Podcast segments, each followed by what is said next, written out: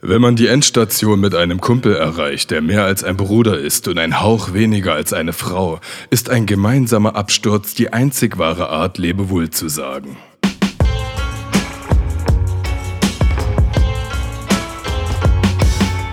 Edgar Einfühlsam und Kollege Hartmann sind nicht die einzigen.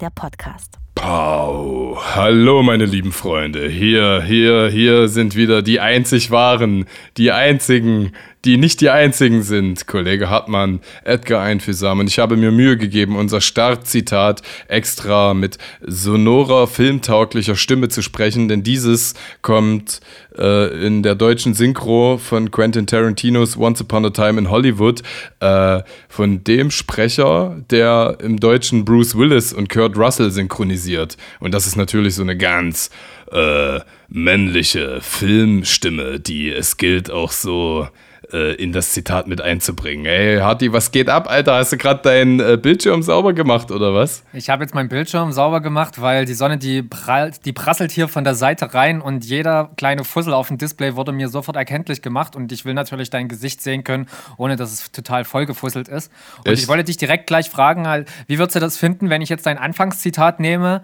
hochpitche und Autotune draufpacke? Dann wäre die 27. Folge die letzte Folge dieses Podcasts. ich mache ich mach meinen Bildschirm übrigens immer dreckig, damit ich dich nicht sehen muss. Ähm, und ich wollte, ich, ich muss mir eine lustige Anekdote meiner Freundin leihen. Und zwar, ähm, wir waren ja alle dumm als wir jung waren, also dümmer, als wir jetzt dumm sind. Und ja. ähm, ich schätze mal, meine Freundin und ihre Freundinnen, die waren nicht ganz so dumm in ihrem 15-jährigen äh, Sein wie, wie ich. Ja, äh, Männer sind ja da, oder Jungs sind ja dann doch immer noch so ein kleines bisschen zurückgebliebener. Äh, aber auf jeden Fall hat die auch mit zwei Freundinnen halt regelmäßig rumgehangen und gekifft. Und äh, da hat eine äh, beim Chillen dann mal so gesagt, äh, oder es, es offenbarte sich, dass sie dachte, das Licht, das in einen Raum reinstrahlt, das würde den Staub reinbringen. Das hat die da doch so gesagt, guck mal, das Licht transportiert den Staub gerade rein. Alter, das ist natürlich auch utopisch. Äh, Habe ich auch eine Geschichte. Ähm, oh ja, Geschichten. Geschichten sind klasse, wir steigen direkt super ein. Ähm, einer meiner Lieblings-Beat-Produzenten, Iron Mike, an der Stelle Shout out und liebe Grüße. Ja. Ähm, der äh, hat in seiner Jugend auch gern mal eingepieft und macht das jetzt aber auch schon lange nicht mehr. Ja, und ähm, irgendwann hat er mal mit ein paar, mit ein paar Homies äh, Fußball geguckt und die haben gesagt, ja, wir wollen das jetzt auch gern mal probieren und so. Ja. Und dann haben die das halt probiert und die hat es halt so im Hirn lang gemacht, dass die, also die haben dann Fußball geguckt so und die wollten Pizza bestellen und irgendwie klingelt es dann an der Tür und die zücken direkt ihr Portemonnaie, ach, die Pizza ist schon da und mhm. äh, aber Iron Mike muss dann einfach bloß sagen, ey, Jungs, wir haben noch gar keine Pizza bestellt. Also die saßen eigentlich gerade noch dabei und die haben aber gedacht so, hey, okay, die Pizza ist jetzt schon da. Und die haben, wie gesagt, Fußball geguckt und nach 20 Minuten haben die aber gedacht, das Spiel ist gleich zu Ende. So. Also völlig kein Zeitwahrnehmungsvermögen mehr gehabt. So richtig geil. Boah, Alter, ey, wirklich, was, was ich durch, durch Drogen verstümmelte Menschen da auch schon beobachtet habe. Also, zum einen hast du mich getriggert. Ich muss auch dran zurückdenken, als ich 15 oder 16 war und wir echt so, so also wirklich dieses komatöse Kiffen praktiziert haben, ja. Und ja. wir einfach nur wirklich, äh, ja schon fast katatonisch rumhingen, weil wir zu, andere, zu was anderem nicht mehr imstande waren. Und da hat ein Kumpel, damaliger Kumpel von mir eben Pizza bestellt. Und der war so langsam und er hat sich vorher überhaupt keine Gedanken gemacht, was er haben möchte und hat oh währenddessen das, das Prospekt durchgeblättert. Wie, äh, die gibt's mit Käse. Aber warte mal, hat wieder zurückgeblättert. Aber man kann hier noch extra Chili drauf machen. und, und dann hat er irgendwie noch drei Minuten seine eigene Pizza zusammengestellt, dreht sich zu mir um und ich habe das erstmal so anderthalb Minuten passieren lassen und dann habe ich da so hingeguckt und dann ist mir bewusst geworden, was der da gerade macht und dass derjenige, der die Bestellung aufnimmt, bestimmt denkt, Gott, ist der breit, Alter. Und dann habe ich so einen Lachanfall bekommen, aber still und dann guckt er halt so zu mir rüber und will mich fragen, was für eine Pizza ich will. Mann, du möchtest schon wieder dein Bildschirm ab. Ich muss halt echt, ich muss halt echt wunderschön sein. Ähm, guckt er so zu mir rüber und sieht halt, dass ich mich überhaupt nicht mehr im Griff habe, dass ich einfach so hardcore am Feiern bin. Und äh, dann haben wir, glaube ich, zwei Minuten lang war er dann nicht mehr fähig, Pizza zu bestellen, weil Aber ja. war der dann noch am Telefon? Also ja, ja genau. Und nachdem Ach, der Lachanfall durch war, nachdem der Lachanfall durch war, hat er dann auch meine Pizza noch bestellt. Ich wusste schon, was ich wollte. Zum ähm, Glück, ey. Ja, ey, mega idiotisch, solche, solche Stories. Aber äh, jung sein und sich Gehirnzellen und äh, potenzielle Synapsenverbindungen kaputt schießen, das war schön. Einfach ähm, geil. Einfach geil. Und vor allem, wenn du sagst, deine, deine äh, Anekdote von Iron Mike war ja auch äh, adaptiert oder ausgeliehen. Ähm, ich habe auch so, da, weiß nicht wieso, irgendwie fällt die mir gerade ein. Ich mag einfach so Geschichten, die tatsächlich passiert sind und vielleicht auch ein bisschen weiterentwickelt werden. Aber da ist mir einmal was passiert. Ich war auch mit meiner Freundin bei einer Freundin äh, irgendwo bei den Sorben. Haben uns keine ah. Sorben gemacht, sondern sind da einfach hingefahren. Ja. Ähm, und äh, zwar ist deren Omi damals gestorben und wir konnten irgendwie in diesem Haus da noch nächtigen und sind durch den Ort gegangen. Und da hat sie uns erzählt, dass am anderen Ende der Straße die Schwester von der Oma gewohnt hat, ja, und dass die ihr ganzes Leben lang äh, verstritten gewesen sind wegen irgendeinem Quatsch, ja. Und da dachte sich die Oma von ihr an einem guten Tag, ach, weißt du was, das, wir sind Familie, das ist doch, das ist doch einfach doof. Ich gehe da jetzt hin und zeige wahre Größe und entschuldige mich oder versuche das irgendwie wieder zu verbinden. Und da ist sie dann zu dem Haus gegangen und im Türeingang äh, hat die Schwester von ihr an dem Tag einen großen Blechkuchen gebacken mit so einer braunen Oberfläche, recht grobkörnig, und hat dieses Blech, damit der Kuchen abkühlt, vor die Tür gestellt, um, äh, ja, um den Kuchen abkühlen zu lassen. Dann ist die, äh, ihre Schwester, also die Oma von der Freundin meiner Freundin, dahin und äh, irgendwie sah das für sie aus wie, äh, wie ein Fußabtreter. Ja? dieser, dieser Kuchen in, in dem Blech ist da rein und hat, wollte sich die Füße abtreten und dann ist ihr halt auf einmal aufgefallen, dass sie den ganzen Kuchen zerramscht hat. Und da muss scheinbar ihre Schwester gerade die Tür aufgemacht haben, die halt gefühlt noch so im Kriegszustand und sagt dann, du Miststück. Das ist so nach dem Motto, es reicht ja nicht, dass du hier, dass, dass, dass du mich hast. Da musst du auch noch meinen Kuchen kaputt machen. Scheiße.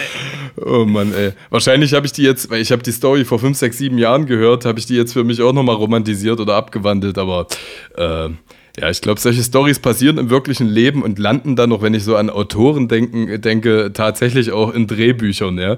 Ähm, es gibt so, so Making-ofs äh, bei, bei Scrubs auf den DVDs und äh, da siehst du halt auch, wie äh, viele Anekdoten oder lustige Momente, die in Scrubs passieren, ähm, aus dem äh, aus der Zusammensetzung der Mittagsrunden auch manchmal rausgekommen sind von ja keine Ahnung von dem Setbauer von von irgendeinem Drehbuchautor oder von den Darstellern selber äh, kann ich mir so vorstellen, dass man dann so arbeitet. Ne? Als Rapper äh, serviert er der Alltag ja auch diverse Lines wie fast von selbst. Klar, gerade bei mir Alltagsrapper, äh, Kollege Hartmann, ich berichte ja eh bloß Anekdoten, die mir und meinesgleichen passieren. Ja, Mann. Kannst du das Eingangs... Entschuldigung, erzähl.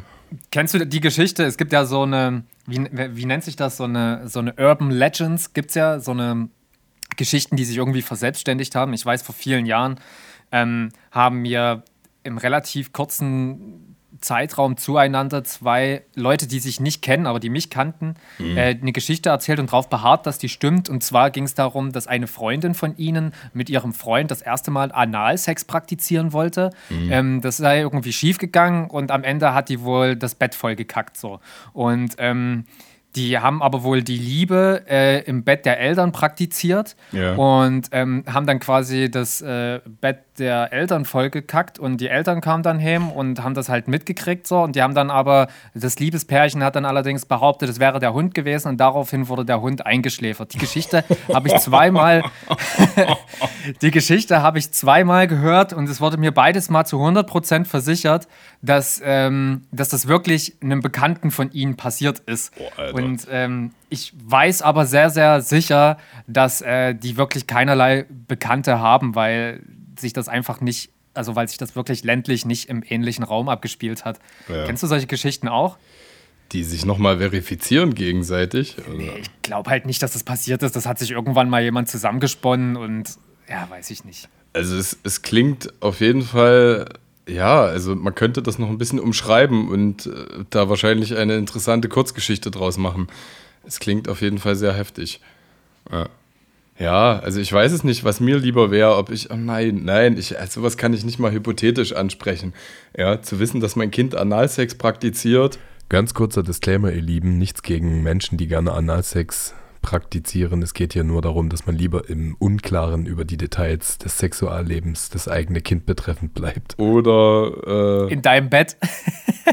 ja, oder ich glaube, ich würde auch den Hund opfern. Ja. Des Familienfriedens willen. ist das mies. Oh Gott. Ich meine, gut, ey, äh, wir schlachten eh jeden Sonntag eine Ziege, weißt du? Dann, dann wird es äh, auf den Hund mehr, mehr oder weniger dann auch nicht ankommen. Oh Mann, ey. Oh, das ist heftig. Ja. Ähm, äh, sagt dir, also kannst du was mit dem Anfangszitat an, anfangen? Hast du auch schon äh, die Endstation mit einem Kumpel erreicht, der mehr als ein Bruder und ein Hauch weniger als eine Frau war und war ein gemeinsamer Absturz auch die einzige Art, Lebewohl zu sagen? ja, klar, davon gab es auf jeden Fall einige Freunde. Also. Ja. Äh, ich habe einen hab Kumpel, ähm, der wird den Podcast sicherlich nicht hören. Wir haben bloß noch einmal im Jahr höchstens zu unseren jeweiligen Geburtstagen haben wir äh, un, äh, Kontakt miteinander. Aber jetzt kriegt er ähm, gerade Schluck auf und weil du an ihn denkst. Äh, das möchte ich doch hoffen, ey.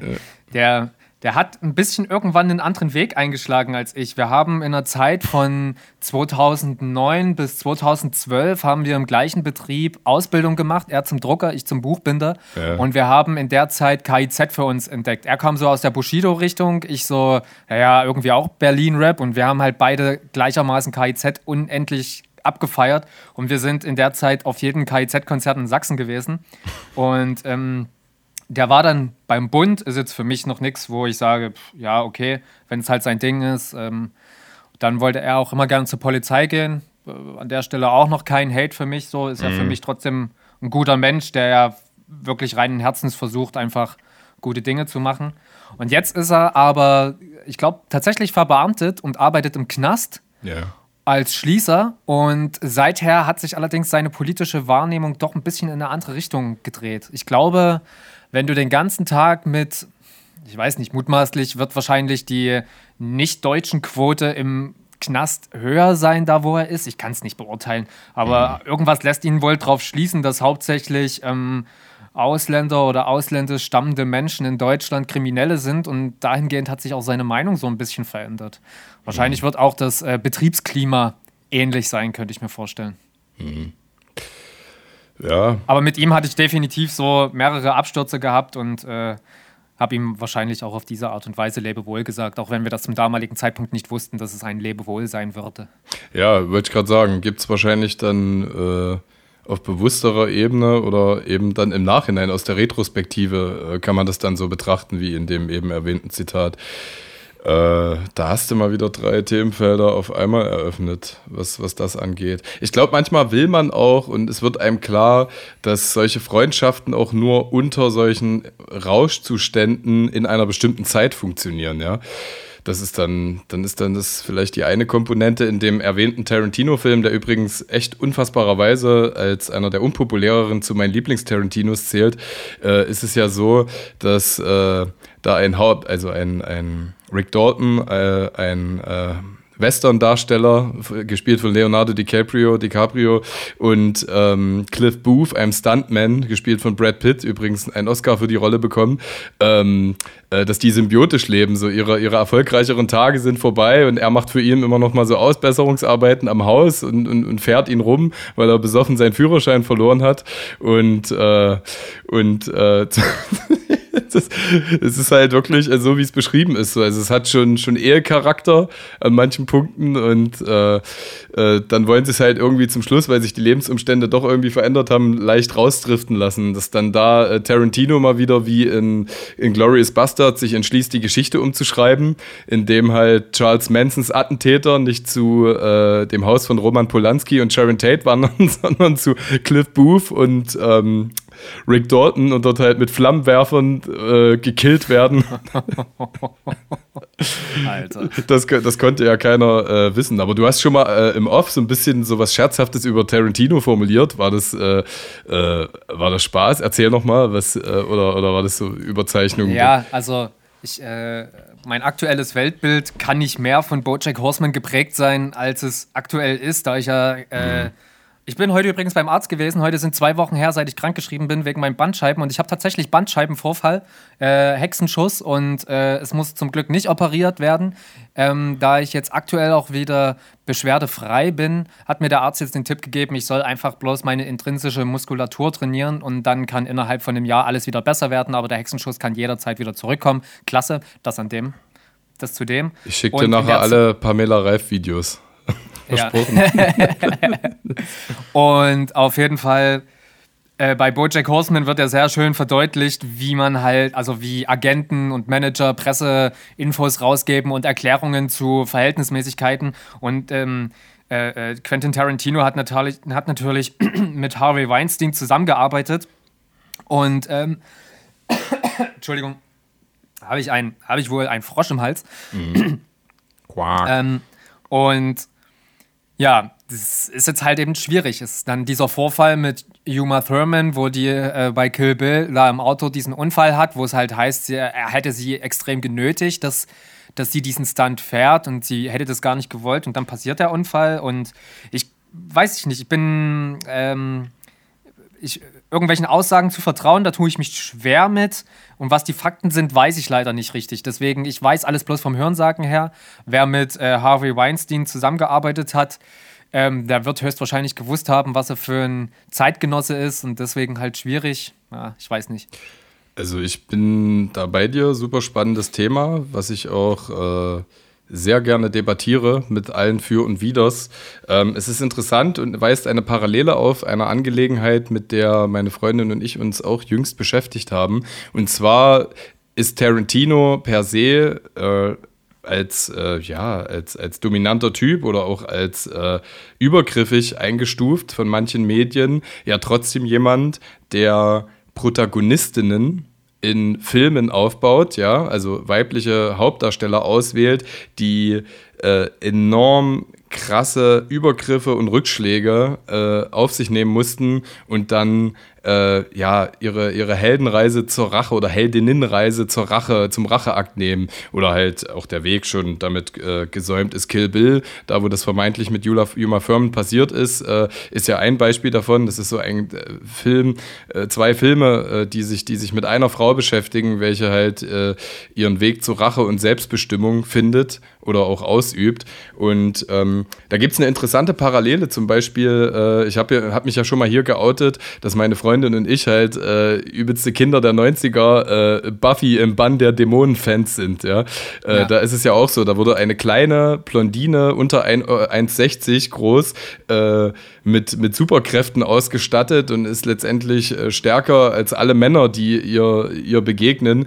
Und da war das auch so, dass jetzt im Nachhinein von vielen Darstellern rausgekommen ist, dass der Macher der Serie, Joss Whedon, auch krasser Comic-Fan und hat auch so krass andere Sachen äh, auch auf die Beine gestellt, andere Serien. Ähm, und ähm, dass dieser auch sehr drangsalierend war am Set. Also ähm, auch krasse Dinge abgefordert hat, nicht übergriffig gewesen ist, aber ähm, sehr vehement und die Leute halt sehr gedrillt hat, weil er halt äh, eine Perfektion im Kopf hatte, ja. Also er, er hat eine Vision gehabt, wenn du Erschaffer einer Welt bist, ja, was ja bei Autorenfilmern wie Tarantino und Joss Whedon, der auch die ganze Welt, den Kosmos um Buffy herum äh, äh erschaffen hat, ja, ähm, und das dann auch voll durchziehst, äh, das hört man schon öfter von Filmemachern, äh, auch Hitchcock, Hitchcock mit seinen Hitchcock-Blondinen stand ja in einem ähnlichen Verruf, ja, ähm, dann bist du, glaube ich, kein äh, bequemer Gegenpart in der Zusammenarbeit und das ist so eine Komponente. Und dann reden wir halt über ein großes Geflecht, das sich narrativ verändert hat die letzten Jahre, gerade durch solche MeToo-Bewegungen und äh, ähm, äh, die ähm, ja, Preisgabe der Öffentlichkeit äh, auf Basis valider Zeugenaussagen gegen solche Menschen wie Bill Cosby oder Harvey Weinstein und wie sie alle heißen, das hat sich jetzt halt irgendwie alles erst gedreht. So, so, so jemand wie Tarantino wurde halt nachgesagt, dass er wollte, dass Yuma Thurman, die den Stunt nicht selber machen wollte, diesen machen sollte. Das basierte auf seiner perfektionierten Vorstellung, ja, auf seiner Vision. Und er hat sich halt im Nachhinein auch entschuldigt. So. Er, er huldigt den Frauen, ähm, egal ob es jetzt sein Fußfetisch ist, der immer wieder, wieder ausgelebt wird, ja, oder indem er halt äh, unterdrückte Frauen halt auch unterdrückten Frauen eine Stimme gibt, ja. Also so äh, in Death Proof zum Beispiel in der zweiten Hälfte von Death Proof verprügeln drei Frauen Kurt Russell, einen Stuntman, der halt seinen Spaß hat, Frauen zu schinden und äh, deswegen glaube ich halt einfach, äh, Tarantino hat Anfang der 90er angefangen, Filme zu machen und ist da in so eine Branche reingewachsen, ja, auch mit Harvey Weinstein, der so eine Art Imperium verwaltet hat, äh, wo es halt auch noch gewisse äh, Normalitäten gab, Normative, was die Sexismen angeht. Ich will ihn da nicht in Schutz nehmen, ja, und auch jemanden wie Joss Whedon nicht in Schutz nehmen, ähm, aber äh, ich kann und möchte halt nicht glauben, wenn jemand so solche Werte so krass auf die Karte bringt und halt auch Understatement hat in seinen Filmen, ja, also dass dieser Mensch Rassist und äh, äh, frauenfeindlich ist. Das kann ich, also äh, er hat sich ja auch nie wirklich von Schuld freigesprochen, ja, und hat selber auch gesagt, dass äh, er sicherlich in den 90ern, da wo auch die Weinstein Brothers ihn aufgebaut haben, äh, mehr einmal weggesehen hat, als ihn lieb ist. Aber ich meine, er hat sich distanziert. Äh, äh, auch er muss sich irgendwie neu darauf einstellen und jemand, der filmerisch halt so stark ist, da ist halt immer die Frage, ne, äh, wie weit kannst du das Kunstwerk vom, vom Künstler trennen?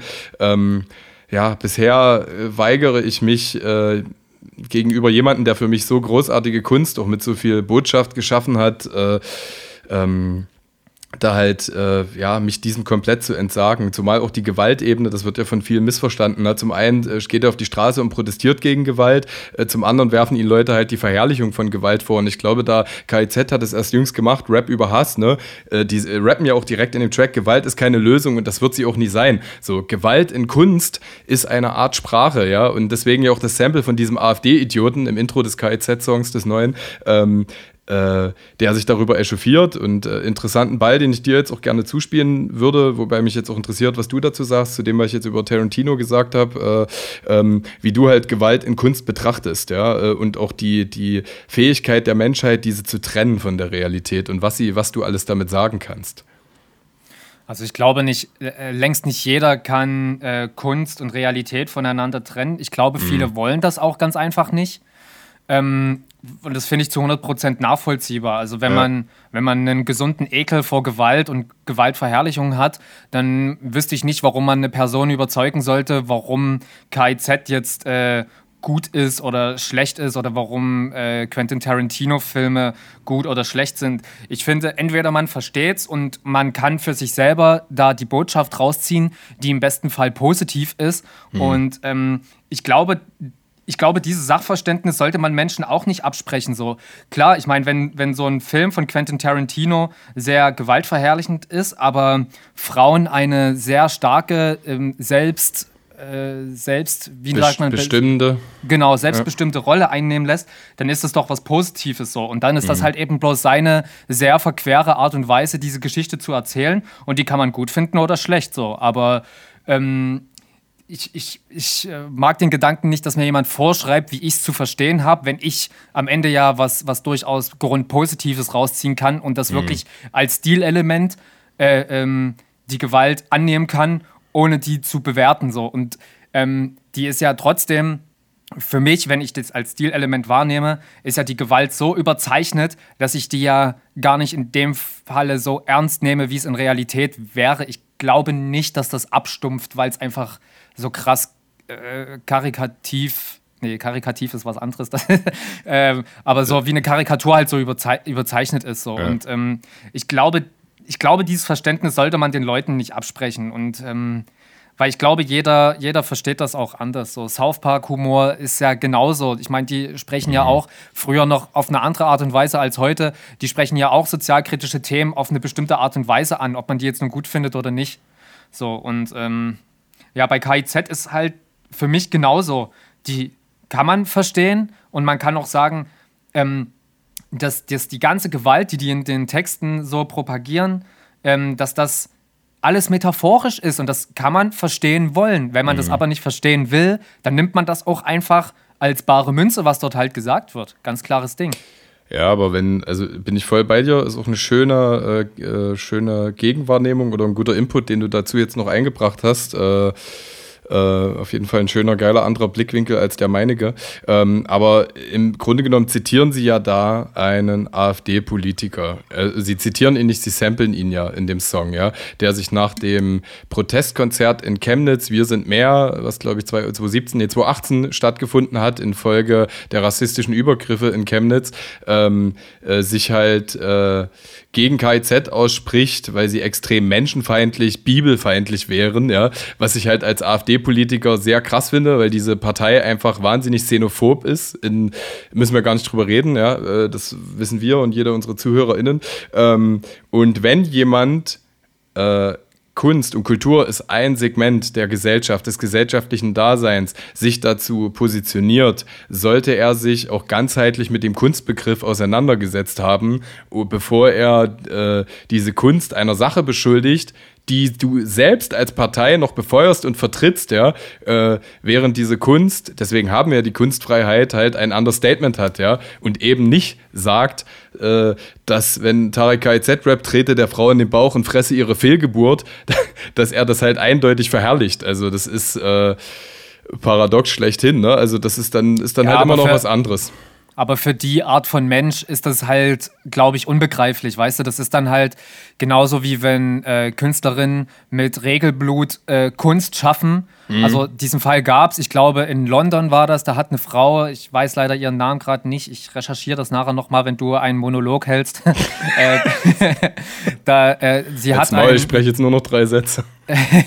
sie hat eine Kunstausstellung mit ihrem Regelblut gemacht und hat halt ähm, Bilder da gemalt oder eine andere Künstlerin hat einen Schal gemalt mit, mhm. äh, mit einem Wollknäuel, das sie in ihrer äh, Vagina gelagert hat und das ist dann entsprechend zur Monatsblutung halt eben rot gewesen und so hat halt eben der Schal rote Abschnitte gehabt und mhm. ähm, diese erste Kunstausstellung, die ich gerade eben nannte, die wurde allerdings nach vier Tagen verboten sofort. Also die wurde dann gesperrt, wurde gesagt, das, ja, das darf nicht sein und weg damit so. Und das, ähm, obwohl obwohl eine, eine Regelblutung einfach mal so die Hälfte der Menschheit betrifft, so, weißt du? Mhm. Und äh, da jetzt irgendwie zu sagen, also dass dann jetzt Männer sagen, ey, das, das darf nicht sein, das muss weg hier und niemand und in Werbespots wird äh, Regelblut äh, blau dargestellt statt rot und als das einmal rot dargestellt wurde, so, da ging halt der übelste Shitstorm los. Das mhm. sind halt, weißt du, das ist halt so ein Schlag Mensch, der dann auch ähm, einfach die Kunst nicht versteht und nicht verstehen will, vor allen Dingen, dass die sich dann ja, in ihrer voll. Lebensweise. Aber du sagst was Geiles, du sagst, klar, natürlich, also äh, ich kann das verstehen, du kannst ja äh, Polemik und Subjektivität gönnen als Privatperson, ja, oder wenn einfach in dir was getriggert wird, ja, und du das nicht verstehst, ja, wenn Leute damit nach außen treten und Dinge, äh, Kunst und Kultur, die ein Abgriff der Gesellschaft und auch der Politik sind, ja, äh, dann angreifen, äh, und du eindeutig merkst, dass sie eigentlich äh, eher das hassen, was diese Kunst in ihnen selber hervorbringt, ja, dann kann man sich ja dieser Kunst entsagen. Das ist wie dieser äh, Like- oder Dislike-Daumen, ja. Ich verteile ihn, wenn, wenn ich irgendwelche rechten Sachen sehe, mache ich eine Missbrauchsmeldung auf, ja. Und äh, Dinge, die mir nicht gefallen, die dislike ich halt nicht. Aber wo ich eigentlich hin möchte, ja, wenn, und das passiert halt nun mal oft, äh, Kunst und Kultur sich verzahnt mit politisch-gesellschaftlichen oder historischen Ereignissen, ja, dann würde ich es, vielleicht gibst du mir da auch recht oder hast einen interessanten anderen Einwand, und ich diese nicht verstehe, ja, würde ich es als Person der Öffentlichkeit, als Sprecher, als gewählter Vertreter des Volkes, als meine Aufgabe betrachten, mir Fachexpertise auf den Tisch zu ziehen, um zu verstehen, wie dies gemeint ist, ja, welche Dissonanzen dort angesprochen werden und äh, mich dazu halt einfach etwas äh, diverser ausdrücken. Ich meine, natürlich, wir reden über einen AfD-Politiker, ja, also das wäre total bescheuert, das ist deren Aufgabe oder sie funktionieren in dem, was sie machen, weil sie ganz äh, populistisch simpel gedacht halt einfach äh, Dinge aussparen, ja, mit denen du eigentlich stringent Sachen erklären könntest. Also nur die Tatsache, dass sie einen Teil der Wahrheit weglassen, sorgt ja dafür, dass sie überhaupt die Ansprache an Menschen tätigen können, die das auch so gerne wollen, ja, für ein simplifizierteres Weltbild. Aber weißt du, was ich meine? So als Vertreter des Volkes äh, wäre es meiner, also da nochmal meine These, ohne, ohne viel Geschwurbel, ähm, wäre es eigentlich die Aufgabe, dich kulturell damit auseinanderzusetzen, wenn dich das äh, so wie eine Verteidigungsministerin oder was weiß ich wer halt die Aufgabe hat, sich, oder Jens Spahn, das sind ja alles nur Lallos, die alle vier Jahre die äh, Ministerien wechseln, die sind ja eigentlich nicht vom Fach, ja, sondern sind halt einfach nur äh, rhetorisch dazu gewählt, das nach außen zu transportieren und zu verwalten. Also die müssen sich ja auch Expertisen holen und so, finde ich, ist das äh, genauso der Fall, wenn Kunst und Kultur halt das Zeitgeschehen berü äh, berühren. Ja, das, davon geht man natürlich aus im besten Fall, aber ähm, das ist, also ich meine, Konservative wären ja keine Konservativen, wenn die, wenn die das nicht am Ende scheiße finden würden und jegliche Progressivität einfach verteufeln würden. Und ich mhm. meine, so ein AfD-Politiker oder generell, ich meine, keine Partei ist so so absurd unterwegs wie, und das funktioniert ja auch immer. Jeder springt ja auch immer auf, auf das an, was die AfD gerade wieder macht. So, und das gibt denen ja einfach bloß Brot. Das ist ja einfach, ähm, du gießt ja, die, weißt du, die haben eine Flamme und wissen genau, wie man immer wieder Öl drauf gießt. Und immer bleiben die im Gespräch, weil man auch immer wieder drauf anspricht. Und, in, und ein gescheiter Linker kann halt eben auch nicht das, was ein AfD-Politiker sagt, nicht nicht verurteilen, so, weißt du, das geht halt eben doch nicht. Und dann sind die wieder im Gespräch. Ich habe keine Lösung dafür. Am liebsten wollte ich, dass man, dass man der AfD halt eben keine Fläche mehr bietet mit jedem Unsinn, den die machen, das immer kalkuliert ist. Und wenn so ein Typ sich hinstellt und äh, sich über KIZ aufregt, dann weiß er doch genau, was für Wellen der damit schlägt, so, weißt du? Weil das ja, ist eine ja, große bekannte Band. Und äh, genauso gibt es halt eben auf anderer Ebene von Gregor Gysi ein Video bei YouTube, wie er KIZ-Texte interpretiert. Und das ist ja wieder der, der versteht's halt. Ja, voll. Weißt du? Und ja. der ist halt auch einfach ein geiler Typ so. Und AfD-Politiker sind halt keine geile Typen so.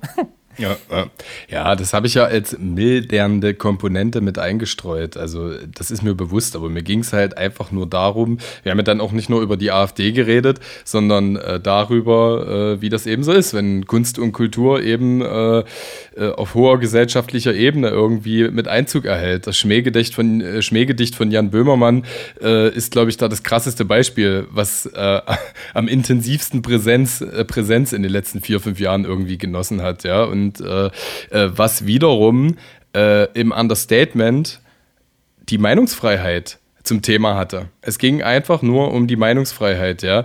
Und aber da hast du halt auch schon gesehen, wir haben auch schon drüber gesprochen, dass der Koran alles andere äh, dafür als äh, dafür bereit ist, in, durch seine Vertreter irgendwie ironisch oder mit, mit Humor aufgenommen zu werden in, in seiner Kritik. So ist es dann. Ähm, äh, auch bei dem Schmähgedicht gewesen. Ich meine, ich per se habe jetzt gegen Konservativismus oder äh, äh, gegen konservative Komponenten äh, natürlich jetzt nichts. Es muss eine politische Mitte geben, ja, und die, äh, die sparen natürlich auch, äh, da kannst du gar nicht sagen, wie die AfD, dass jetzt jemand, der wirklich einfach nur im klassischen Sinne konservativ ist, dass die Teile der Wahrheiten aussparen, sondern dass die sich einfach nur anders fokussieren. Ja. Für die ist halt die wirtschaftliche und traditionelle Komponente einfach wichtiger als die humanistische oder die kulturelle Komponente, wie es jetzt in der, in der linken Ausrichtung ist. Ne? Dennoch ist es halt irgendwie so ein bisschen schade, dass äh, dass das politisch, also gerade auf der linken Seite halt die letzten Jahre auf hoher Ebene so versagt. Ne? Es ist eine schöne Lebensausrichtung, auch gerade wenn du immer in Gefilde kommst, in denen du siehst, wie die Menschen sich vernetzen und halt auch aktiv äh, Kultur praktizieren, ist es dann halt schade, wenn du, wenn du in die Partei in, guckst, die halt der vermeintliche Vertreter dieser Lebensgesinnung sein könnte, die ja doch auch irgendwie ganz schön zerrüttet ist. Aber äh, das führt sehr ans Politische, weiß nicht, wie du das wahrnimmst. Erzähl mal, Digga. Ja, es sind halt alles Individuen. Ne? Mhm. Und äh, genauso gen überall wirst du, ich meine, äh, äh, äh wie heißt, ah, scheiße, wie hieß die äh, Vorsitzende von den Linken? Ich komme gerade Katja Kipping. Die, nein, die davor. Die Frau Sarah von, Wagenknecht war Fraktionsvorsitzende, die Frau von Oskar Lafontaine, ja, Sarah genau, Wagenknecht. Genau, genau. Und sie hatte ja wohl auch so eine äh, äh, Migrationspolitik oder, oder eine Meinung dazu, die wohl auch, ich ich rede ich bin da nicht informiert drüber. Ich weiß bloß, dass es zum Beispiel da auch, ähm, dass das wohl nicht dem Bild der Linken an und für sich entsprach, äh, äh, in Bezug auf der Meinung, die sie dazu hat oder Flüchtlingspolitik. Ich glaube, das war's. Aber ja, wie gesagt, also, da spreche ich auch über Themen, wo ich nicht, wo ich nicht gut informiert drüber bin. Ich weiß bloß, dass es da, dass es da auf jeden Fall Meinungsverschiedenheiten gab und ja. Äh, also das war so, äh, Sarah Wagenknecht ist die Fraktionsvorsitzende der Linken im Bundestag gewesen und Katja Kipping äh, die Parteivorsitzende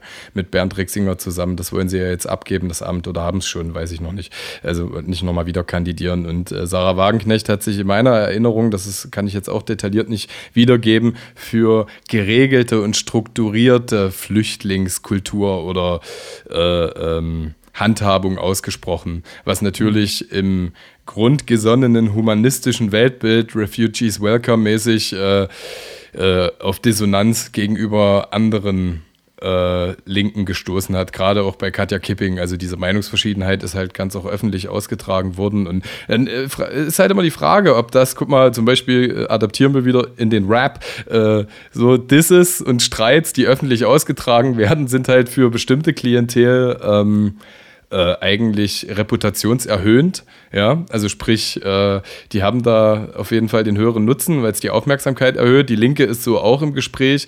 Aber meiner Meinung nach, das zeigt halt das Bild der Grünen. Das ist aktuell die in der öffentlichen Wahrnehmung am wenigsten zerrüttete Partei. Äh, Geschlossenheit tut, glaube ich, so einer Partei sehr gut, was das angeht. Also hätte ich es halt doch eher hinter vorgezogenen Gardinen irgendwie ausgetragen, solche Nummern. Und äh, ja, ey, wie du schon sagst. Ja, äh, ja. Ich verstehe die Strukturen dahinter halt auch nicht, ob das jetzt auch ein Machtkampfgewichse ist oder was. Ich meine, damals als ähm, äh, Angela Merkel ähm, zitternd irgendwo rumstand, weil sie Kreislaufprobleme hatte oder sonst irgendwas, äh, da wurden ja auch sofort, haben Politiker PolitikerInnen Angriffe auf sie äh, in verbaler Art halt eben getätigt und sofort in Frage gestellt, ob sie für das Amt der Bundeskanzlerin überhaupt noch äh, fähig ist, wenn sie denn jetzt zitternd dasteht, so, weißt mhm. du?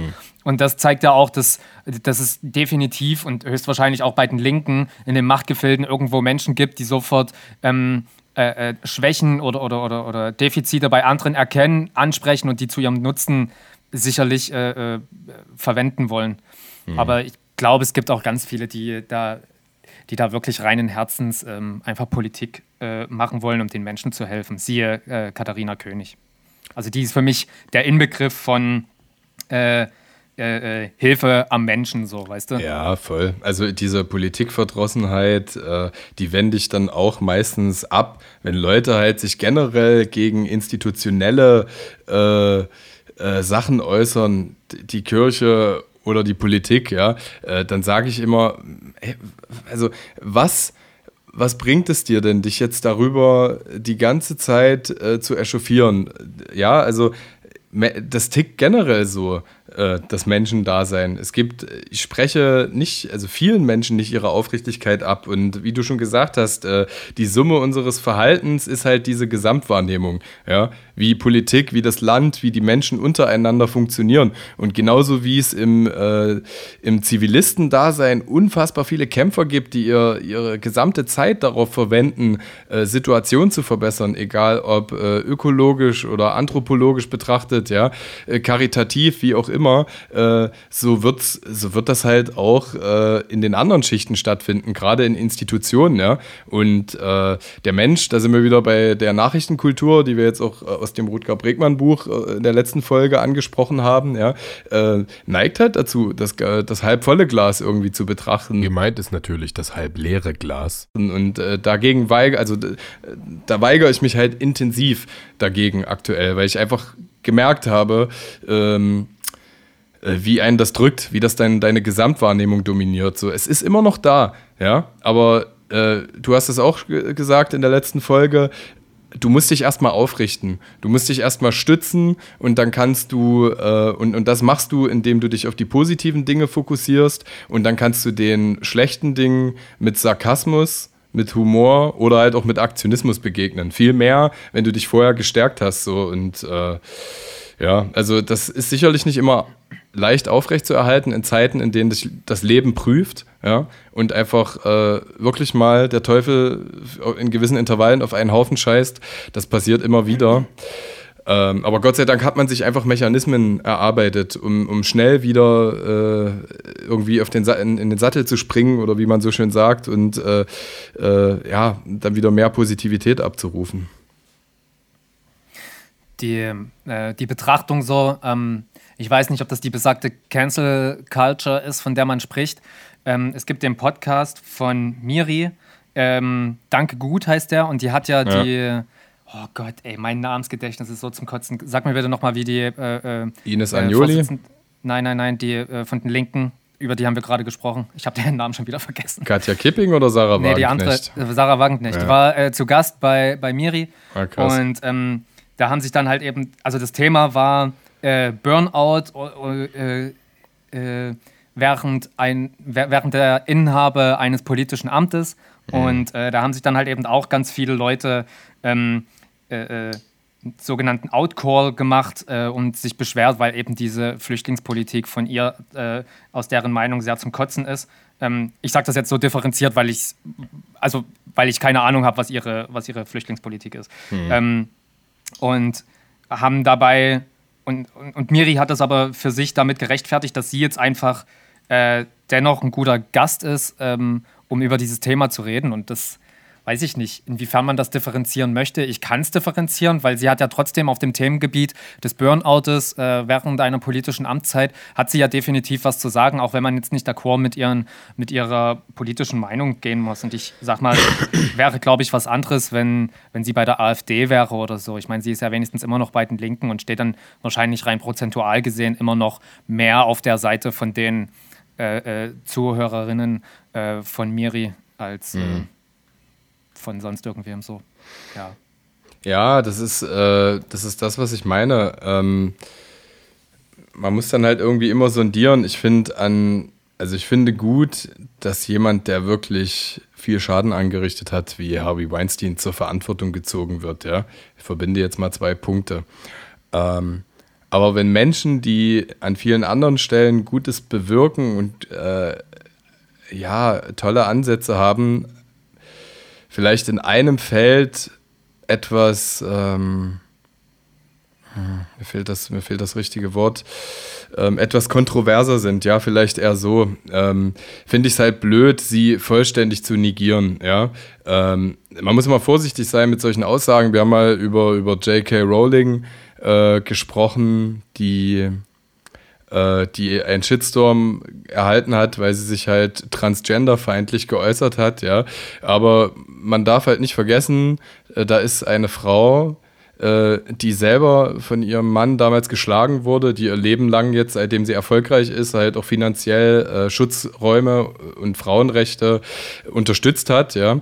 Und ähm, sicherlich ist es ein Fehler von ihr, ja, dass sie nicht genug emotionale Feinfühligkeit besitzt, zu adaptieren. Ah, okay, da gibt es eine große Riege, die vielleicht auch von negativen Vertretern nicht unbedingt pauschalisierbar ist. Ne? Also, weil das ist ja passiert. Sie hat sich ja auf die Menschen aus dem Kreis bezogen, die aktiv Schutzräume für Frauen torpedieren, ja, oder für, für sich instrumentalisieren. Aber da fällt halt eine große andere Riege äh, dahinter. Und äh, äh, bei Sarah Wagenknecht halt äh, das, das, das Gleiche. Äh, sie ist halt dadurch nicht zum, zum Menschenfeind geworden. Sicherlich sieht man sie dann doch aus einem anderen Blickwinkel, ja, vielleicht ja. als linkskonservativ, wenn ja. es sowas geben kann, ja. Aber ich finde jetzt an der Stelle von Miriam David Wandi auch gut, dass sie eher den Dialog als die Abwendung präferiert, ja. Und äh, ja, also mit bestimmten Leuten muss man nicht reden, aber äh, ja, bei Sarah Wagenknecht stehe ich eben auch dahinter. Ähm, das, äh, das ist eine Äußerung, die sie da getätigt hat. Ich versuche auch mal äh, gerade herauszufinden, woran das lag. Angeblich hat sie die Doppelmoral der, der Linken in der Integrationspolitik ähm, kritisiert. Ich habe jetzt nochmal nachgeguckt, weil, weil das super gefährlich ist, äh, Dinge zu relativieren, wenn sie halt wirklich eine gewisse Privan äh, Brisanz äh, mit, sich, mit sich bringen. Ich habe mich damals 2018 mit dem Thema beschäftigt, aber es ist jetzt so weit weg gewesen, äh, bevor ich jetzt irgendwie was legitimiere. Prinzipiell bin ich bei dir, wenn Mir Miriam Davutwandi, Sarah Wagenknecht äh, einlädt, äh, ist das schon mal ein Garant für, dafür. Miriam Davutwandi steht für mich für, für Humanismus, für eine intelligente, ganzheitliche Betrachtung der Gesellschaft Gesellschaft. Äh, dadurch hat sie sich äh, gerade in diesem Danke gut Podcast sehr hervorgetan, aber auch schon in ihrer Arbeit im Splash Mac. Von daher würde, ist das auf jeden Fall ein Gütesiegel, ne, dass sie sich jetzt ja. niemanden ins Haus holt. Äh, aber ich wollte es äh, und, und, und ich stehe auch dazu zu dem eben Gesagten, dass, ähm, ähm, dass ich das eben besser finde, ja, eher den Dialog dazu bevorzugen. Aber trotzdem wollte ich mich einfach nochmal beschäftigen, was da damit mit passiert ist. Und es ging letztendlich eher darum, dass äh, sie ein Problem damit hatte und da auch in Diskurs oder in, in, in Debatte mit äh, Katja Kipping und Bernd Rixinger getreten ist, dass mittlerweile mehr äh, Menschen am Rand der Gesellschaft die AfD wählen als die Linke, was diesen doch zu denken geben sollte. Und dass man sich in seiner Migrationspolitik eventuell auch mehr den Menschen annähern sollte, die ja vermeintlich auch mal das die Bestandsklientel ausgemacht haben, ja. Mhm. Äh, was natürlich äh, eine Kontroverse aufgeworfen hat, weil sich diesen Menschen anzunähern bedeutet ja, äh, kann halt eben bedeuten, ihre Wahrnehmung in die eigene Politik mit einzubinden, ja, aber diese Wahrnehmung ist halt ausgrenzend und menschenfeindlich partiell, äh, kann aber eben auch bedeuten, auf die Sorgen und Ängste dieser Menschen eben Menschen einzugehen und äh, wahrscheinlich äh, hat sie damit irgendwie auch zum Schwingen gebracht, dass in der Migrationspolitik eben auch die Wahrnehmung der Menschen berücksichtigt werden sollte, ja, damit sie sich halt äh, auch von einer Linken noch mehr verstanden fühlen als äh, von einer AfD. Und das äh, kannst du dir vorstellen, dass das unfassbar viel Potenzial aufwirft für Diskurs an der Stelle und äh, da marginal auch Xenophobie unterstellt werden kann. Ich weiß jetzt nicht wie, weil ja, da ist mein Hirn halt auch manchmal wie ein Sieb. Ich habe mir damals so ein paar Debatten und auch Thilo Jung verfolgt, der, der das dokumentiert und berichtet hat. Ähm, äh, ja, ich verstehe, was sie meint mit der Aussage und da fände ich halt äh, eine Cancel Culture gegenüber dem Wissen, was sie halt auch alles sonst so macht und ihr Lebenswerk auszeichnet, halt blöd und äh, äh, ja also wenn, wenn wir jetzt irgendwie daraus destillieren, Thema Cancel Culture, äh, ich finde das blöd. Ich finde das blöd, wenn die Bubbles sich immer mehr intensivieren und äh, bestimmte kontroverse Aussagen, die sich im Kerngedanken eigentlich damit beschäftigen, unsere Gesellschaft besser zusammenzuführen und den Dialog zu stärken, äh, dann halt mit Verbannung zu bestrafen, weil letztendlich äh, uns das halt einfach noch mehr voneinander entfernt. Ja, ja.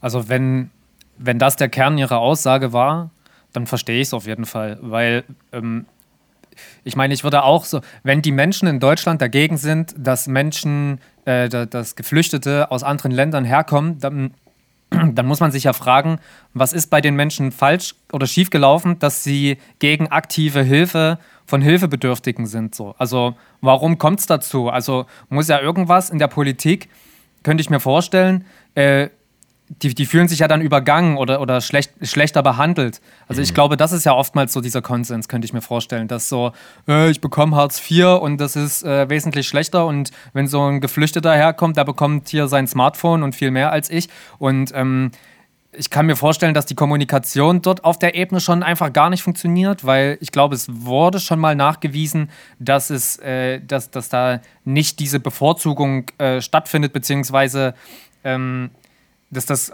also dass das ganz differenziert betrachtet werden muss. Aber ich glaube, mhm. viele sind auch dazu einfach nicht bereit, wenn sie selber im Hartz-IV-Elend leben, könnte ich mir vorstellen, mutmaßlich. Ich habe da keine Ahnung von. Aber ich kann mir schon vorstellen, dass das. Ähm, dass ihr das ausgelegt werden kann, wie dass sie jetzt äh, billige Stimmen abgreifen will für die Linke und dass man sich dann Leute oder, oder Wählerinnen ins Haus holt, die man vielleicht gar nicht haben will. Mhm. Ähm, aber das fundiert darauf, dass dass ja vielleicht im Grunde nicht alle Menschen schlecht sind und vielleicht einfach bloß fehlinformiert. Ähm, ja, ich meine, am Ende hast du ja dann dein Ergebnis, dass zum Beispiel im Freital äh, irgendwelche Flüchtlingsheime angesteckt werden oder was weiß ich, Rostock, wo das noch überall passiert ist, dass da Angriffe auf Flüchtlingsheime passieren, mhm. ähm, weil die Leute einfach so in Rage geraten. Und ich glaube, wenn du die nicht irgendwie auch auf linker Seite auffängst, so so, ich glaube, so widerwärtig sich das im ersten Moment anfühlt, weil die Leute ja so ein komplett anderes Mindset haben. Mhm. Äh, so, so wichtig empfinde ich es auch, den auf einer Ebene begreifbar zu machen, warum das gut und wichtig ist, dass man Flüchtlinge oder Geflüchtete aufnimmt. Ja, ja, also ähm, ich habe drei Gedanken dazu gehabt, zu dem, was du gerade gesagt hast. Zum einen, äh, du hast ja gesagt, okay, du kannst das nachvollziehen. Ich, ich selber kann das auf der einen, auf Basis der einen Recherchequelle und meiner Erinnerung, die ich habe, auch noch nachvollziehen. Äh, bin aber immer vorsichtig, weil ich den gesamten Diskurs nicht in mir abgebildet weiß. Ja, ne? das also, muss natürlich. Genau, auf Basis der Informationen, die wir uns jetzt gesucht haben und an die ich mich noch erinnern kann, kann ich das auch verstehen und ich kann mir nicht vorstellen, äh, ich überzeichne das jetzt mal, dass Sarah Wagenknecht das personifizierte Böse ist. Ähm, das zweite, was du, was du gesagt hast, ähm, ich möchte mich gerne nochmal anlehnen an unsere letzte Folge und das, was wir auch von Rutger Bregmann zitiert haben oder aus dem Buch zitiert haben, im Grunde gut.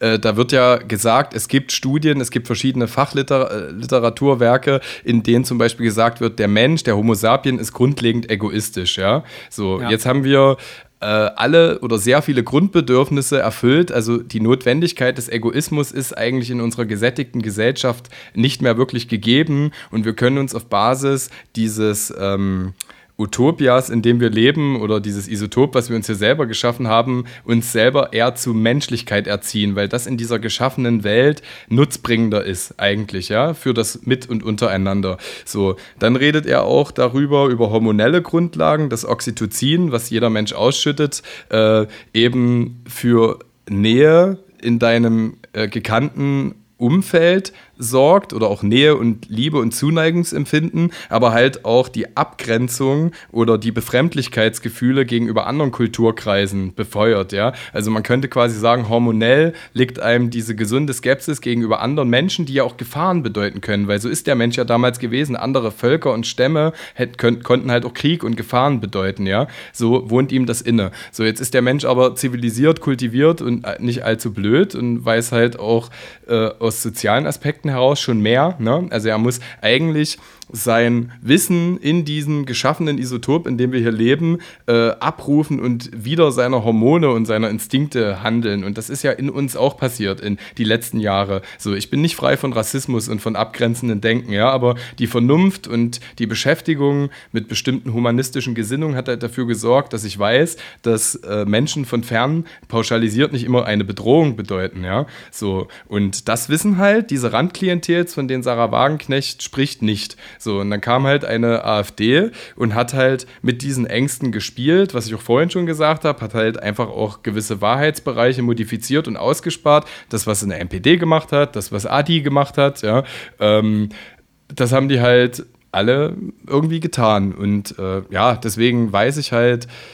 grob, was damit gemeint ist und welche äh, schwere Aufgabe das ist, weil wir reden ja über riesengroße Wählerkreise. Du kannst ja nicht aktiv mit denen in den Dialog treffen und Kontinuitäten schaffen, die zu äh, bestimmten Einsichten führen. Ja, du musst ja eigentlich halt strukturelle oder institutionelle Voraussetzungen schaffen, dass die das über einen sehr langen Zeitraum hinweg spüren, dass sie nicht alleine gelassen werden. Ja, ähm, krasse Löwenaufgabe, also sagt man Löwenaufgabe, also krasse Mammutaufgabe genannt.